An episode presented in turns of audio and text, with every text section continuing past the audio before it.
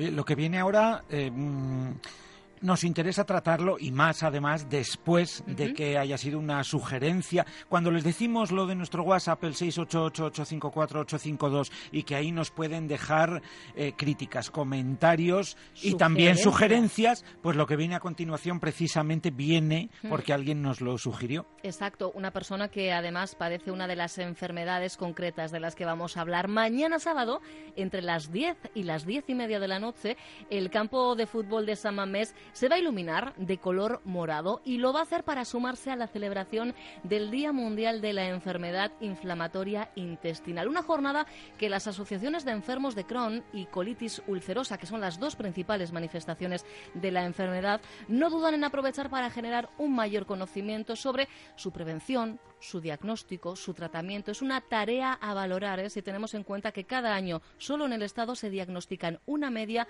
de 2.000 nuevos casos. Alfredo Gómez es el presidente de la asociación, en este caso de Vizcaya, y nos está ya escuchando. Alfredo, ¿qué tal? Muy buenos días, según. Buenos días. Bueno, una asociación, además, eh, tenemos que subrayarlo, con 25 años ya de andadura, Alfredo.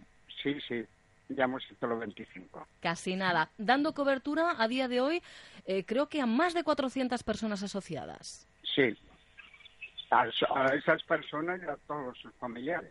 Efectivamente, efectivamente, porque eh, a lo largo de la conversación yo creo que vamos a, confirmar ¿no? cómo estas enfermedades eh, pueden afectar a todo el entorno del paciente. Pero vamos a empezar por aclarar algunos conceptos. Estamos ante una enfermedad o un conjunto de enfermedades, eh, habría decir, que impacta y lo hace en muchas esferas de la vida del paciente, Alfredo.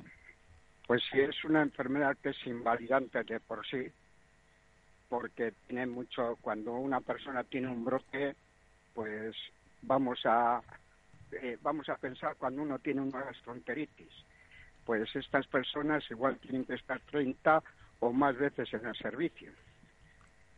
Y ese es un problema muy grande. Eh, en ese aspecto. Bueno, de hecho, mira, ahora que, que menciona este aspecto concreto, Alfredo, creo recordar, yo no sé si fue el año pasado, ayer echando un vistazo, eh, esa labor que hacemos de, búsqueda de hemeroteca en el, equipo, veíamos que había habido una iniciativa que la idea era trasladarla a otros lugares, pero partía de, Donostia, en este caso de la Asociación Guipuzcoana, eh, que era que algunos eh, bares, ¿no? algunos centros de, de hostelería colocaban una pegatina que eso eh, daba a entender a la persona que sufre alguna de, estas enfermedades que en un momento dado, ante una necesidad urgente, porque la hay, de acudir a un baño, ese local no le iba a poner ningún impedimento. Vamos, que no hacía falta lo de póngame, póngame algo para utilizar eh, su baño. Esto eh, está ocurriendo, ¿verdad? Es una iniciativa que, está funcionando. Sí, bien. es que nosotros estuvimos con los de Donosti, estuvimos valorando y claro, aquí en Bilbao, no sé si somos mejores, eh, todavía no hemos visto ningún bar que haya puesto ningún, ninguna pega a ninguna persona. Ajá. Eh, bueno, eso es de, eso es de agradecer, ¿eh? evidentemente eso sería de, de, agradecer, pero bueno, entiendo que a veces eh, no es porque allí haya problemas, sino porque, bueno, puede ser la forma para la que el paciente, bueno, pues, pues entre con total confianza, ¿no? Y, y sin el apuro que supone, porque, bueno, porque al final estas cosas nos dan apuro, ¿verdad, Alfredo? Sí, bueno, yo por lo menos la gente que está en la asociación está muy mentalizada cuando van allí que le mandan los médicos. Eh, yo les mentalizo de una manera que de eso no se tienen por qué avergonzar para nada. Claro. Y tienen que entrar y decir, yo tengo esto y voy al servicio y punto. Y punto. Es que es, que es así. es que es así. sí, sí. Y no hay, ningún, ningún, no hay otra cosa. Hay que quitar esa vergüenza, esos tabús que hay y no hay más. Pero fíjese, entiendo, Alfredo, que para, para eliminar tabúes es importante precisamente el trabajo que realizáis en asociaciones como la vuestra, ¿no? El hecho de que podáis compartir entre pacientes, entre enfermos, las cosas que os pasan, las cosas que os preocupan, porque al final cuando uno se ve reflejado en el otro y dice, vaya, no soy yo solo, ¿no? Y, bueno, pues, pues vamos a, tomarlo con la naturalidad que, que al final implican pues, pues los, los síntomas que tienen esta estas enfermedades. Sí, sí, es lo que, lo que inculcamos nosotros en la asociación a toda persona que va y luego en las charlas que damos, pues quitarles esos miedos y esas cosas. Y ese peso, claro, eh, también al principio eh, lo citaba, ¿verdad, Alfredo? Es decir, no solo es a los afectados por las enfermedades, sino también a sus familiares, que ahí hay también otra pelea, ¿no? Porque mm, si la gente mm, no conoce bien lo que todo esto supone, hombre, si lo tiene en casa, imaginamos que sí, pero ahí eh, para el paciente pues puede producirse también otro conflicto. mire, en casa, aunque lo tengan. No, no saben, no, no lo entienden. Y lo único que hacen muchas veces es estar fastidiando al enfermo. Por estar encima de él, qué te pasa, qué, es esto, que vas otra vez al servicio. Y eso al, al enfermo le viene mal. Porque eso le estresa y, y, y, eso no es nada no es nada bueno para el enfermo y claro y más ahora que cada día tenemos más chavales jóvenes. Esto es muy importante, esto que acaba de decir Alfredo, y yo creo que además es una de las cuestiones que nos ha llevado eh, a abordar este argumento. Estamos hablando de enfermedades, tanto la enfermedad de Crohn como la colitis ulcerosa. Eh, tenemos una media ahora mismo, yo creo que eh, rondan los 150.000 pacientes, si hablamos del conjunto del Estado. Hablábamos de esos 2.000 de media nuevos casos pero es que es increíble el porcentaje de menores de edad, de adolescentes que se han sumado a la estadística, Alfredo. Pues sí, es, eh, vamos, eh, hoy en día, como eh, no es como antes, ahora a los primeros síntomas que no están y tal, pues entonces ya se les hace pruebas y antes no era así. Y entonces ahora pues se está viendo que hay desde muy chiquitines. Sí. Bueno, la verdad es que eh, estaba leyendo, ¿eh? Ah, justo estaba entrando unos mensajes en el 688-854-852, de ahí ese momento de, silencio que, vivíamos. Decíamos, es importante que tengáis en cuenta que eh, ya no solo ese alto porcentaje de, niños, de adolescentes que se están sumando, eh, sino que estamos hablando de una enfermedad que mm, pues pilla en momentos vitales de, la vida del enfermo, de, la enferma, ¿verdad? Porque son menores de 50 la mayoría de, los afectados y como decíamos al principio, es una enfermedad que impacta en prácticamente todas las esferas de la vida del paciente y que puede llegar a ser en algunos casos incluso incapacitante, Alfredo. Es que de por sí, eh, aunque los valoradores no lo ven de esa manera, eh, es incapacitante.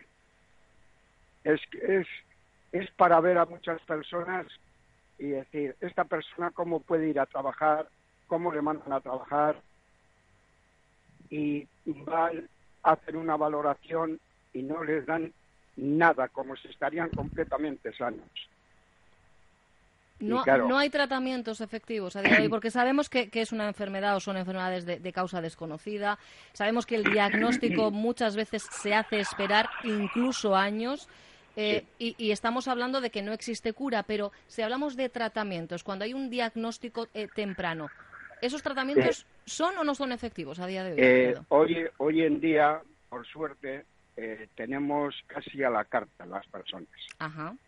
tenemos, pues, eh, hoy en día hay unos cuantos tratamientos biológicos que si no te funciona uno, te ponen otro y normalmente siempre aciertan para llevar una calidad de vida mejor.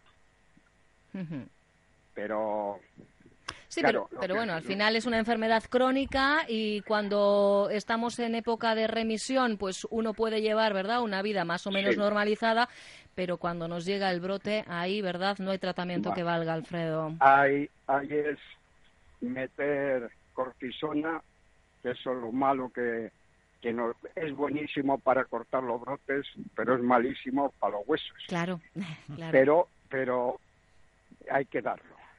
Entonces es como se puede cortar. Mm. Pero bueno, estamos avanzando mucho, hay muchos estudios, por, por suerte, y parece que esto va mejor. Bueno, pues eh, eso es lo importante, ese poco a poco, la necesidad además de que estas enfermedades dejen de ser desconocidas para la Administración, para el personal eh, sanitario, para la sociedad en general, para que tengamos más empatía con los enfermos y las enfermas. Hay que decir, ¿eh? yo os apunto algunos síntomas comunes de Crohn y de colitis ulcerosa. Estamos hablando de, de diarrea, de sangre en las heces, cansancio, dolor abdominal, pérdida de apetito, pérdida de peso, fiebre. A ver, evidentemente ni se tienen todos la vez, eh, ni a veces estos síntomas sueltos eh, tienen que ver eh, con enfermedad inflamatoria intestinal. Pero ante cualquier duda, no dudéis a, su vez en consultar con vuestro médico de cabecera, porque es verdad que son dolencias que no terminan muchas veces de dar la cara, que se confunden con colon irritable, con otro tipo de afecciones intestinales y cuanto antes salgamos de, de dudas, cuanto antes tengamos un diagnóstico certero, aunque no exista cura, bueno, pues esos tratamientos sí que nos pueden ayudar ayudar a mejorar en la medida de lo posible la, calidad de vida. Y algo importante también, es algo que dicen todas las asociaciones, que los pacientes no son culpables de lo que les pasa. ¿eh? Que no es porque hayas comido más menos, porque estés más menos estresado, no se desencadenan por algo que tú como paciente has hecho o has dejado de hacer. Que nadie te diga esto, ¿de acuerdo? Hay cuestiones que son genéticas y, nos pasan y de hecho, como decimos, ¿eh? no se sabe todavía, no hay causa conocida ni del Crohn ni de la colitis ulcerosa, así que tenerlo todo en cuenta. Y si tenéis dudas, acudir a asociaciones como la que preside Alfredo, en este caso ACU Vizcaya. ¿eh? tenéis además, ¿eh? como veníamos diciendo, en todos los territorios vuestra propia delegación para que tengáis información cercana y apoyo apoyo ¿eh? para ti como paciente y para tu familia, si es que también lo necesita. Alfredo Gómez, muchísimas gracias por haber eh, estado este ratito. Muchas gracias. Perdón, eh, iba, iba a agradecer al Atleti por la ah, gentileza que ha tenido de ponernos con nuestro color morado mañana sábado y animar a la gente que a las 10 menos cuarto estaremos en la esplanada de Samamés y animar a la gente a, a que se, se nos unan allí. Perfecto. Y, muchas gracias por todo. No hay de qué. A las 10 de la noche, si queréis sumaros, efectivamente, si queréis eh, contribuir eh, con vuestra presencia a la celebración de esta jornada, tenéis esa cita en Samames, en la esplanada en concreto. Lo dicho, Alfredo, muchas gracias. Hasta pronto. Bueno, adiós. Onda Vasca, la radio que cuenta.